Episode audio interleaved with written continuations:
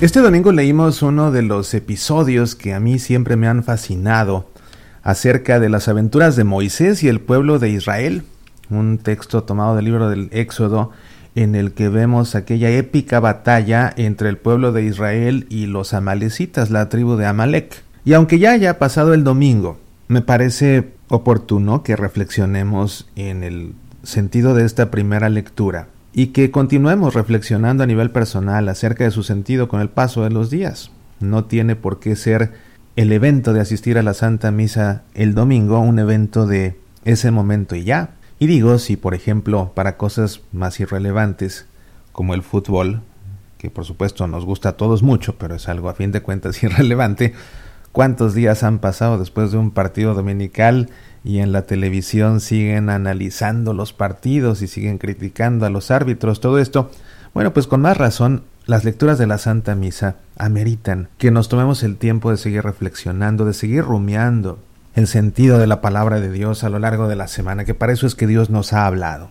El tema, por supuesto, que en esta misa dominical era la necesidad de ser perseverantes en la oración, algo que después Jesús también enfatizaría en el Evangelio que leímos del Evangelio según San Lucas, pero ¿qué sucede en esta batalla en que la tribu de Amalek, que eran una tribu de salteadores de caminos, podemos decir, se dedicaban ellos a asaltar a los pueblos nómadas que pasaban por ahí?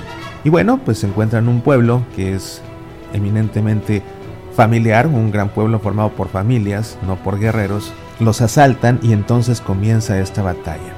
Y lo que hace Moisés es subir a un monte y en el monte comenzar a orar.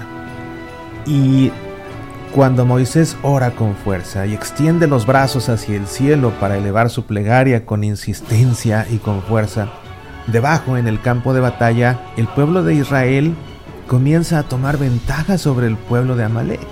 Pero llegaba un momento en que Moisés se cansaba de orar, se cansaba sobre todo de tener los brazos extendidos y los bajaba y cuando bajaba los brazos y dejaba de orar, entonces cobraba fuerza la tribu de Amalek y contraatacaban y comenzaban a tomar ventaja del pueblo de Israel.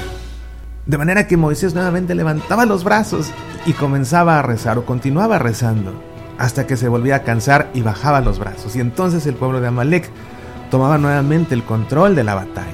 Y así en este estira y afloja Moisés levantaba los brazos y continuaba orando para que el pueblo de Israel saliera victorioso de la batalla, pero cuando se cansaba y bajaba los brazos, venía el pueblo de Amalek a tomar ventaja. Hasta que pusieron solución a este problema de la fatiga en la oración de Moisés, sentándolo en una roca con dos personas a su lado, deteniéndole un brazo cada una. Y así, Aarón y Ur le detuvieron los brazos a Moisés para que los mantuviera extendidos en oración, y de esta manera fue que Moisés continuó orando hasta el final de la batalla, batalla de la que salieron airosos los combatientes del pueblo de Dios y fue derrotada así la tribu de los amalecitas.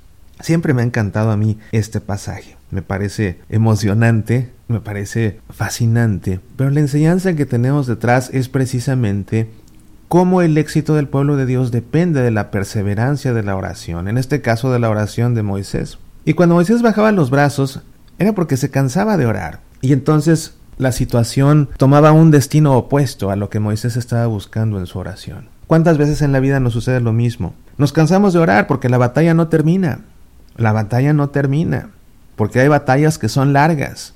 Y hay batallas que con el tiempo se ponen más duras. Y si nosotros nos cansamos de orar, pues las cosas empiezan a suceder como sucedió con el pueblo de Israel y la tribu de Amalek. ¿Qué hay que hacer entonces? Lo mismo que Moisés, volver a orar, volver a levantar los brazos al cielo y volver a orar con todas nuestras fuerzas, con todo nuestro corazón, con toda nuestra alma, con todo nuestro ser y pedirle a Dios que nos ayude. Pero date cuenta que no se trataba de que bastaba con que Moisés lo pidiera una vez para que un rayo viniera del cielo y pulverizara a la tribu de Amalek, no. Tomó tiempo, fue una batalla larga.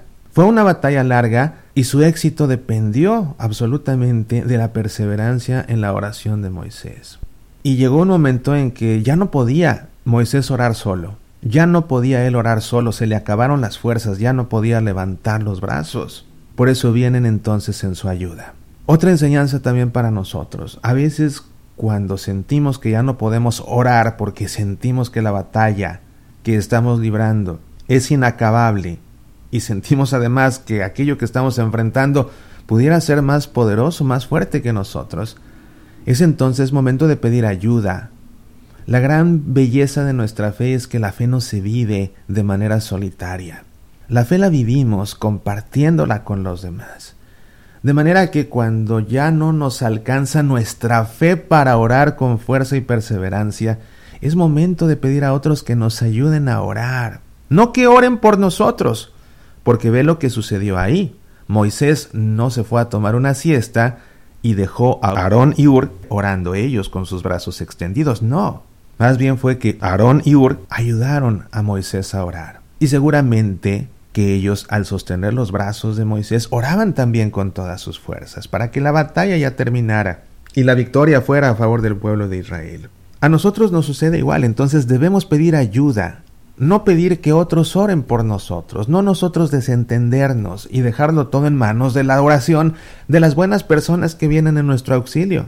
Debemos pedirles que nos ayuden a orar, que nos ayuden a orar para que nuestra fe no se debilite como se debilitaron los brazos de Moisés que ya no podía. Y necesitamos ayuda como Moisés porque las batallas muchas veces son largas y la única manera de salir bien librados es permanecer fervientes, constantes, consistentes en la oración. Hasta el final, hasta el final, hasta que salgamos nosotros airosos de la batalla. Muchas batallas se pierden no porque el enemigo derrote a, al adversario, porque el enemigo nos derrote a nosotros.